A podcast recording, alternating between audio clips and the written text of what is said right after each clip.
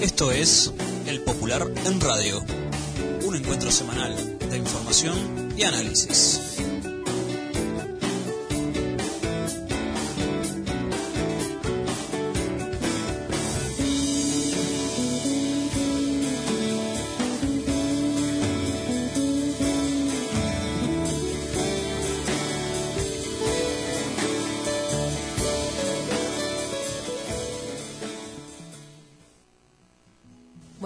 A todas y todos. Esta es una nueva edición del Popular en Radio, un espacio de comunicación con los comunistas, los frente amplistas, los militantes sindicales y sociales y con todos los hombres y mujeres interesados en la política y en profundizar el proceso de cambios en nuestro país. Agradecemos todos los mensajes recibidos por mail, por teléfono y personalmente.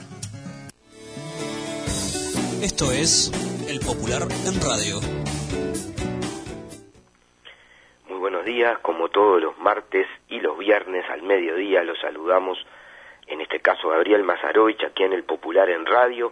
en este programa que se emite por CX30 Radio Nacional 1130 AM,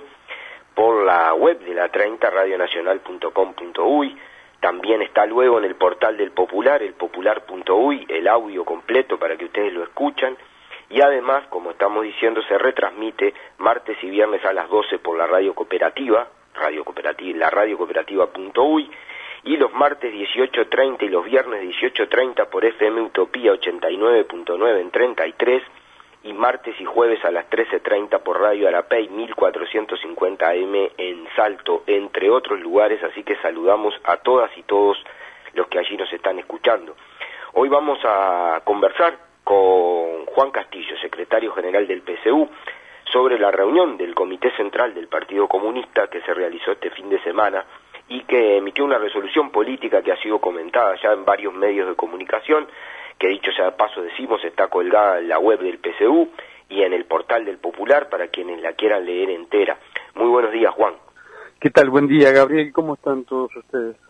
Metiendo mucho. Antes de adentrarnos específicamente en esta declaración, resolución de 12 puntos y en, y en la discusión que tuvo el Comité Central, tú lo decías en el informe el domingo y vale la pena resaltarlo, el domingo 21 de junio hubiera cumplido 104 años José de Lía, que nació un 21 de junio de 1916 en 33 eh, y que falleció en enero del 2007 en Montevideo. Delía es uno de los referentes no solo del movimiento sindical y del movimiento popular, sino eh, cuando se escriba la historia con mayúsculas del Uruguay, de la historia del Uruguay entera, sin ningún lugar a dudas. Eh, un forjador de unidad, un constructor de militantes sindicales y de militancia popular, y además de eso, un maestro, un maestro de, de al lado de, de se, uno se formaba como militante popular, como militante revolucionario y como persona. Fue sin duda un maestro de, militantes. Vos compartiste años al lado de él y yo tuve el privilegio también desde muy gurí de hacer mis primeros pininos de militancia sindical y de delegado consejo de salario al lado de muchos compañeros, pero entre ellos del Pepe de también, y todos los que vivimos esa experiencia creo que lo tenemos como uno de los referentes eh, de nuestra vida para siempre, ¿no, Juan? Sí, es verdad. Es todo eso que dijiste y es mucho más. De verdad que en la recordación, en la memoria, en tener presente siempre el compromiso que nos, con que nos educaban muchos de los hombres y mujeres que han entregado su vida al movimiento sindical, a dirigir los sindicatos, a la clase obrera, esa lucha militante constante, eh, de verdad que han sido forjador de muchas cosas, entre otras de la concepción unitaria, ¿no? El Pepe de Lía, eh, que lo conocimos en sus últimos años de vida, nos tocó militar junto a él, tener ese privilegio enorme de estar participando en secretariados y mesas representativas presididos, dirigidos por el Pepe de Lía, haber estado en instancias de negociación con él, o haber junto a Fernando Pereira y a otros compañeros y compañeras visitarlo en la casa esos últimos meses, cuando ya no se podía desplazar, siendo presidente honorario hacia el PCNT, porque hasta el último de los días el Pepe estaba militando, hasta el último de los días. era impensable poder ir a visitar al Pepe así fueras a tomar unos mates con él a su casa, a la casa de su hija donde vivía, que eh, si vos no estabas informado, si no estabas al día con información. Porque mientras vos ibas fraternalmente a darle un abrazo, a darle un beso, a ver cómo estaba, él lo primero cuánto está el Producto Interno, cuánto fue la inflación, cuántos sindicatos se organizaron, qué movilización se está gestando, cuántos cursos, a él le preocupaba muchísimo una de las cosas que hemos tratado de aprender y tratado junto con eso entonces poder repetir y, luchar por, por, esa concepción es de eh, recuperar el hábito del estudio, de la formación, que los dirigentes sindicales, que los militantes sindicales, que todos nosotros, los hombres y las mujeres dedicados a la actividad política, estemos permanentemente estudiando, nunca la sabemos toda. Pobre de nosotros el día que creamos que ya la sabemos todos y que estamos por encima del bien y el mal. Siempre hay que estudiar, siempre hay que volver a los textos, los, textos históricos. A él le preocupaba especialmente que los jóvenes estudiaran marxismo. Eso era una constante. Bueno, el Instituto Cuesta Duarte, al cual él forjó, al cual él le puso mucho corazón, él le puso muy, muchas neuronas colocadas allí, él decía que tenía que efectivamente estar siendo por centenares los cursos de formación, de capacitación a nuestras trabajadoras y nuestros trabajadores, a nuestros militantes, para tener elementos, decía él, para defenderse ante la lucha. Y compartimos plenamente con él. Por eso, Gabriel, yo creo que había que dedicarle estos minutos que le estamos dedicando a la figura del Pepe de Lía. Hay generaciones enteras de luchadores, de hombres y mujeres actualmente que no conocen esa historia que pueden hasta sonarle extraño el nombre del Pepe del Día, pero hoy, de no haber sido por el Pepe y todos los hombres y toda la generación de hombres y mujeres, todos los militantes eh, sindicales de la generación del Pepe,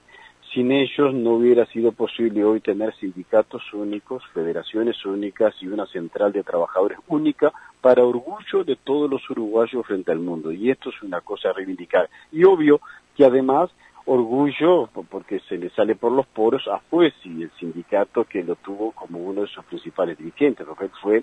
eh, eh, entre otras cosas, fue dirigente del comercio, desde allí emerge para la central sindical. Así es, y por eso los trabajadores y las trabajadoras del comercio reivindican el 21 de junio como su día. Exacto. Eh, así que un, abrazo gigante a las compañeras y compañeros del, del comercio y los servicios que hoy están honrando la memoria de, de Elías de la mejor manera, luchando, entre otros lugares, en, en Chiparicien con un conflicto muy difícil, con 180 despidos. Así que a todos los compañeros y compañeras de Fuesi y a las compañeras de, de Chiparicien, un abrazo gigante. Solamente para meternos, aunque es hablar de Elías, meternos en, en la discusión de la lucha y de la, y de la historia, recordar que yo nunca me voy a olvidar de muchas cosas, pero una es que cuando él falleció y se estaba haciendo su velatorio en el local del PCNT, que en ese momento era en 18 de julio y Beiso, donde ahora está 18 de julio 2190, exactamente. Eh, fue la sinfónica entera, eh, vestida con normalmente, sacaron todos sus instrumentos y llorando, muchos de ellos, le tocaron la internacional como homenaje. Este, un hecho que tampoco nosotros a veces no valoramos, no debe pasar en muchos lugares del mundo, ¿no? Eh, eh, en que ocurra una cosa así. Y yo me acuerdo que yo estaba como con miles de compañeras y compañeros en eso, y cuando estábamos arrancando con el cortejo, había dos muchachas muy jovencitas, con un nenito parado en la esquina, y me preguntaron, nos vieron tan conmovidos que nos preguntaron, ¿qué, qué pasó? ¿Quién falleció? ¿No? Y nosotros le dijimos, falleció Delía, el presidente del PCNT. Entonces ella agarró a su compañera que estaba escuchando música, le hizo sacar los auriculares y le dijo, tenés que respetar, murió uno de los nuestros. Y me pareció a mí que esa anécdota pequeña muestra el enorme peso que tiene el movimiento sindical y sus mejores hombres y mujeres en la sociedad y hay que rescatarlo siempre porque es un valor de la democracia uruguaya. Sí, Sí, sí, sí. Y ya vamos a tener tiempo en algún momento como para hacer un repaso histórico por las figuras de una cantidad de compañeras y de compañeros de Tita Cobo para hablar de una de ellas, de Niato Enrique Rodríguez, que solo él es una, una historia viviente, de Gerardo Cuesta. A veces, algunas compañeras y compañeros y muchos camaradas nuestros conmemoran respetuosamente aniversarios, fechas de, muerte o algunos hasta de desapariciones de héroes de este tipo, de esta calidad, donde cada uno de ellos merecería la pena que nosotros conociéramos su historia. Entonces, también es parte de eso de lo que nos reivindicaba el Pepe de Lía, de la educación, de la formación de cada uno de nosotros. Así es. Este domingo se reunió el Comité Central con el respeto absoluto y, y, muy rígido de, la, de las precauciones sanitarias, este, con separación, con, un, con una serie de cuidados, eh, inclusive de cuidado de los compañeros y compañeras que tienen más riesgo de contagio para que no concurrieran, pero hizo una discusión muy importante, Juan, y hay una resolución de 12 puntos. Empecemos porque había una caracterización del punto 1, 2 y 3, seguramente están resumidas la, caracterización del gobierno, la caracterización de la etapa y la situación en el mundo. Sí, eh, también aquí, eh, no que no quede al pasar, eh, tal vez algunos podrían no haber entendido, pero bueno, todo eso que, que, que, el ámbito trasladáramos, el ámbito orgánico de la dirección de nuestro partido a una cancha de básquetbol, era el único lugar que nos permitía tomar las medidas necesarias de separación. Eso hizo que también pasáramos mucho frío y entonces nosotros nos compadecimos de, de, de, de este problema que se generó, este que, que no, fue lo único que no pudimos solucionar, fue el único problema que, que no, no, no, no tuvo arreglo. Pero de verdad este que, que, que, se tomaron todas las medidas, hay que saludar mucho el trabajo de organización, el trabajo de las compañeras y los compañeros de organización, este, de nuestro partido para el cuidado de la salud. La cuestión central, la discusión política, arrastraba para nosotros una cantidad de temas. Había que hacer un esfuerzo enorme, desde el informe primero, pero de luego desde la comprensión de los camaradas después, porque hacer un repaso de lo que fue desde el Comité Central hasta este, de todo lo que ha acontecido, en algunas cuestiones remarcando, reivindicando resoluciones ya tomadas por nuestro partido en las reuniones de la dirección de diciembre, en donde caracterizamos ante quién habíamos perdido las elecciones, con quién se había generado la derrota, esta coalición multicolor que ahora parece un descalabro, que todos los días genera un hecho político contradictorio, este, bueno, ya fue descrito por nosotros y era por las características de clase, por la concepción de clase que encierran, quienes los unía por sobre todas las cosas el único propósito de sacar, de desplazar al Frente Amplio del gobierno y de colocar su política, defender sus intereses de clase. Todas las cuestiones que hoy están ocurriendo, todas, hasta la más mínima. De hecho, el cambio en las pautas salariales a la hora de la negociación colectiva. De hecho, lo que decíamos acá de lo que se está generando en forma oportunista por parte de un sector empleador de despedir a los trabajadores, de, reducirles el salario, de condicionar para eso que entonces los sindicatos tengan menos peso y tratar de que los que queden afuera sean los delegados sindicales. Las discusiones en torno a los recortes en materias presupuestales que se anuncian, las iniciativas que contienen la ley de urgencia que mereció todo un capítulo y seguramente ahora vamos a desarrollarlo. Todos estos elementos están encerrados en la descripción de la concepción del gobierno con la cual ha resultado electo a partir del primero de marzo. Y por lo tanto está poniendo en práctica una política desde el punto de vista de clase que les defiende sus derechos, el de las clases dominantes, que es totalmente distinto al nuestro, al que veníamos proclamando, a los derechos de la clase obrera, de las trabajadoras y de los trabajadores, del ayer y de hoy, a los jubilados y pensionistas, por los más jóvenes, a las políticas inclusivas, las políticas de, de derecho que fuimos colocando, que fueron arrancándose una a una como conquista, respetando los tiempos democráticos, la discusión política en el Parlamento, no colocando proyectos de ley de urgencia para hacer valer nuestra mayoría. No fue eso la práctica del Frente Amplio, salvo en el primer periodo de gobierno en donde agarramos un país totalmente arrasado por las políticas neoliberales y que lo que se colocó en el proyecto de ley de urgencia fue la emergencia social, la emergencia nacional y la creación del MIDES que en esto lo compartían todos. Entonces, esta fue parte de las ratificaciones, parte de esas resoluciones que hoy están dentro de lo que fue la elaboración y la aprobación del Comité Central y con que estamos eh, midiendo esta etapa. Sí, Juan, una de las caracterizaciones que la hemos repetido hablaba de, un gobierno eh, por la fracción más conservadora de las clases dominantes, del gran capital con un peso importante del agronegocio y el capital financiero de los sectores más neoliberales de los partidos tradicionales, con una presencia inédita de la ultraderecha y componentes de rasgos fascistas. Eh, ahí se hablaba de, un concepto que me pareció muy importante, tú decías la LUC, se habla de, de que ya hay un ajuste neoliberal en marcha en estos 100 días de gobierno, que ya hoy el Uruguay es desigual, y se plantea, no caracteriza a la luz como, como inoportuna, antidemocrática, antipopular y anti inconstitucional, no descarta ningún mecanismo democrático para enfrentarla, plantea que tiene que haber un gran movimiento de amplitud, pero dice para enfrentar toda la restauración conservadora de la cual la LUC es parte, pero no es lo único. Sí, sí, y efectivamente también esto tiene que ver con demostraciones. Ahora, tal vez algunas afirmaciones colocadas por nosotros con fecha primero de diciembre, cuando había transcurrido una semana de la segunda vuelta electoral, a muchos, confieso que lo han dicho con total sinceridad, a muchos les costó caer la ficha, muchos no querían reconocer, cuando nosotros calificábamos lo que había ocurrido como derrota política electoral,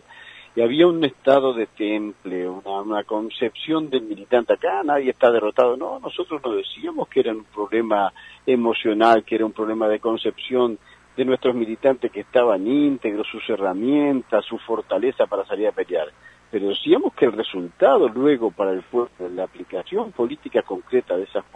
de estos hechos que estamos relatando, iba a demostrar con quién habíamos perdido las elecciones. No fue que nosotros perdimos las elecciones con un discurso de una fuerza política que se proponía hacer mejor las cosas que veníamos haciendo. Nosotros hemos reconocido errores y tenemos que seguir en ese proceso del balance, de la crítica y autocrítica, que no se trata también, decíamos en el Comité Central, de elaborar un texto, un párrafo, de hacer un documento y de llevarlo para que los organismos lo voten por mayoría o por minoría es un proceso de ir reconociendo algunas de las carencias, algunos de los defectos, algunos de los errores que tenemos que ir reconociendo para mejorar y para volver con mucha más fuerza. Estas son las cuestiones que iban pasando y entonces allí también se instala en ese escenario, además del dicho, de lo que contiene la ley de urgente consideración. La ley, la LUC, proyecto de ley de urgente consideración, que ha llevado la mayor parte del tiempo de la discusión de nuestros compañeros y compañeras en el Parlamento, de las comisiones, en 10, 12, 14 horas de jornada de trabajo, en ir recibiendo a decenas y decenas,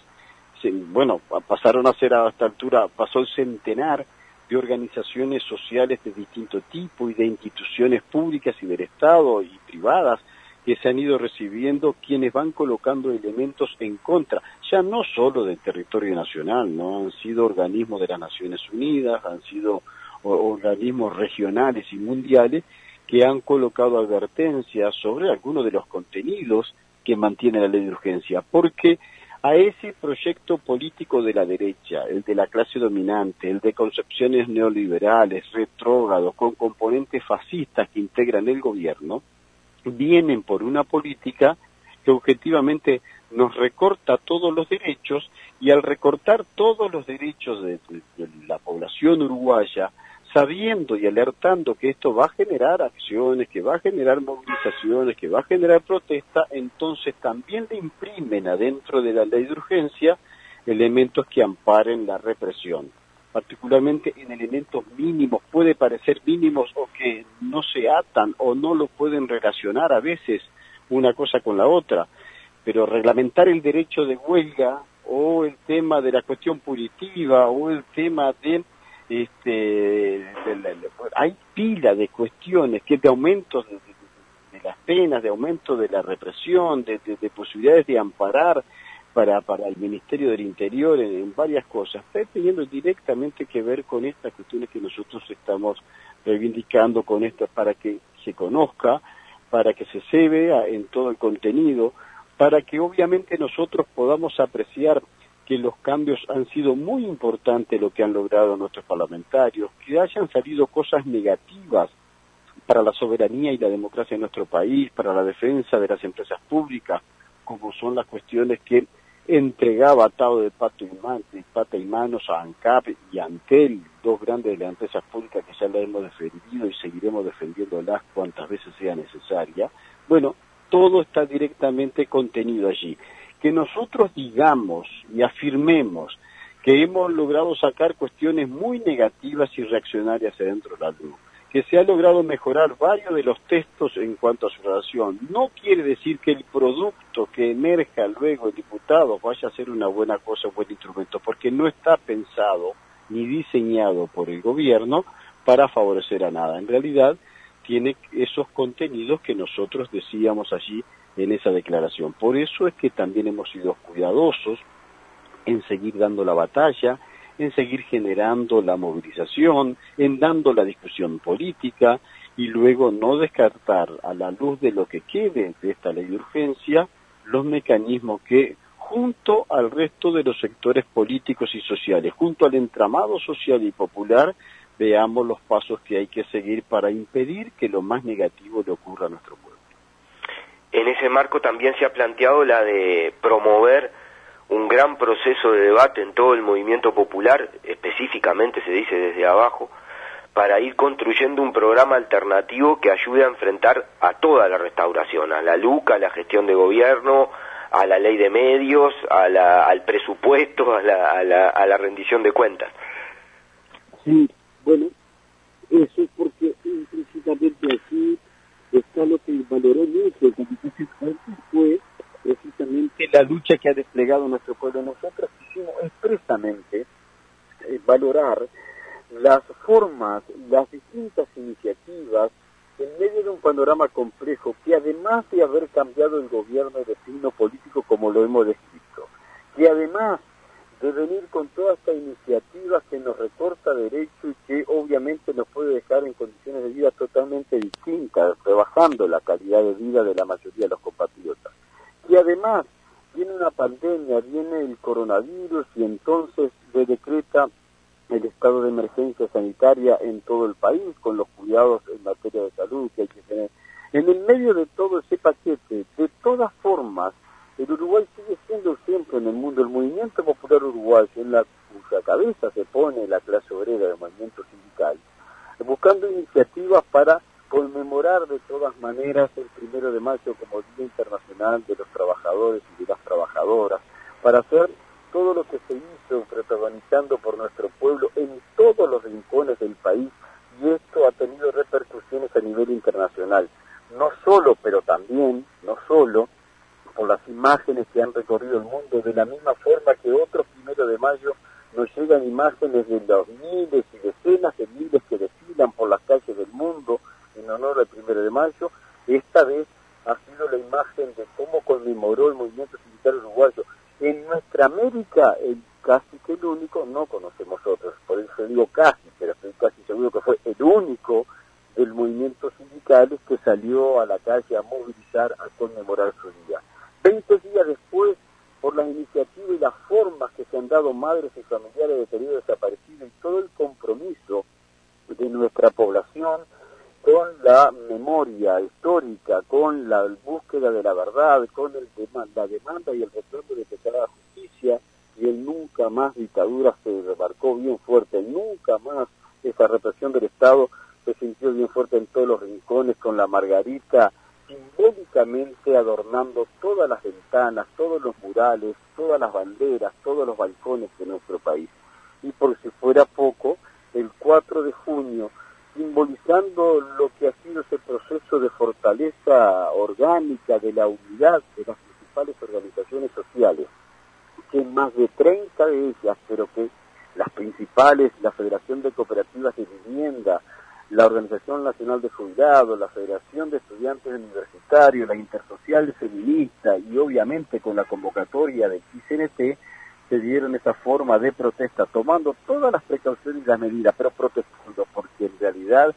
en la LUC eh, había que tener una protección, había que taparse la boca, pero no había que dejar de protestar porque la acción política de la clase dominante sigue, porque las intenciones de la coalición de gobierno sigue, y para ellos es muy fácil después quedarte en casa, no pelees, no luches, no haga nada, aunque después también te coman Así es, Juan. Nos quedan apenas dos minutos. Vamos a seguir hablando porque hay que hablar del 100 aniversario del Partido Comunista y del 32 Congreso del Partido Comunista lanzado en este Comité Central como parte de todo esto, pero dos reflexiones. Una sobre las elecciones en el Zunca, que es lo último de este proceso de lucha popular que se ha expresado este sábado con este fin de semana con 24.000 trabajadores que votaron y además en la convocatoria el 27 de junio precisamente de la Intersocial a las 11 de la mañana en Plaza Lafone. Sí, y saludamos también aquí, le rescata después también la resolución. La resolución política hecha público después no hace más que un, fuerte intento, un gran esfuerzo de resumir lo que fue toda una jornada de debate y cuestiones con intervenciones, con iniciativas, con propuestas, con... Eh, la, verdad que el informe que trasladó el Comité Central fue eh, profundamente enriquecido por los miembros, por los integrantes del Comité Central. Y en eso se valoraba que no había que dejar de lado todas las luchas sindicales, incluida el esfuerzo enorme que los trabajadores y las trabajadoras de la construcción han hecho para rodear a sus sindicatos, participar activamente en las elecciones y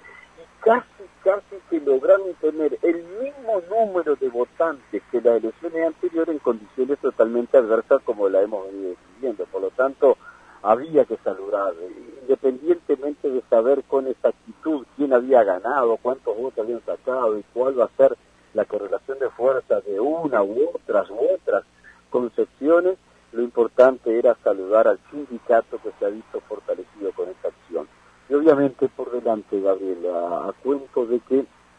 seguramente queda todavía la audición del viernes para poder seguir profundizando en esta materia. Desde ya un fuerte compromiso, una fuerte convocatoria a todo lo que podamos realizar en torno al 27 de junio, el próximo sábado, donde se conmemora un nuevo aniversario de la huelga general, donde obviamente esa huelga general con que los trabajadores y las trabajadoras de todo el pueblo uruguayo dieron respuesta al golpe de Estado que se había gestado en la madrugada, que se venía gestando hacía mucho tiempo, pero que se concretó en la madrugada del 27 de junio, con intervenciones recordadísimas como la de Enrique Rodríguez, que hoy hemos tenido que hacer dos veces referencia al querido ñato, una persona fraterna, de esas que nos hace falta todavía al día de hoy. Entonces, ahí está la convocatoria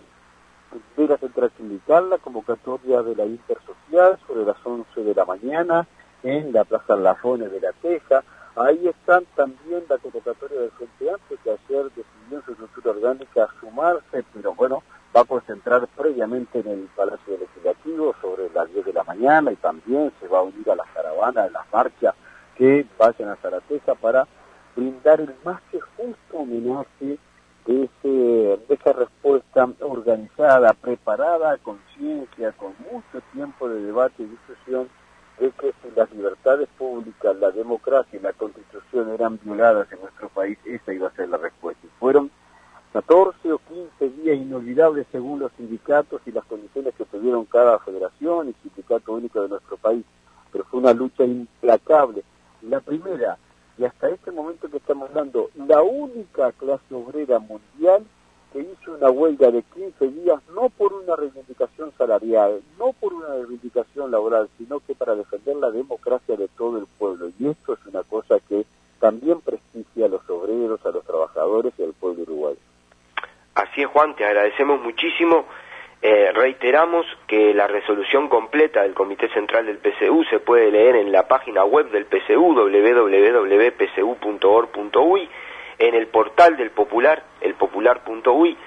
y que el viernes en esta audición y además en la edición del Popular estamos preparando una edición especial sobre el 27 de junio, los 47 años de la huelga general, con la intervención de Enrique Rodríguez, con los civiles que apoyaron a la dictadura, con eh, la cronología de la huelga general para recordar esta fecha y ya los estamos invitando este sábado a las 11 de la mañana en Plaza Lafone. Un abrazo, Juan. Nos reencontramos con todos el viernes.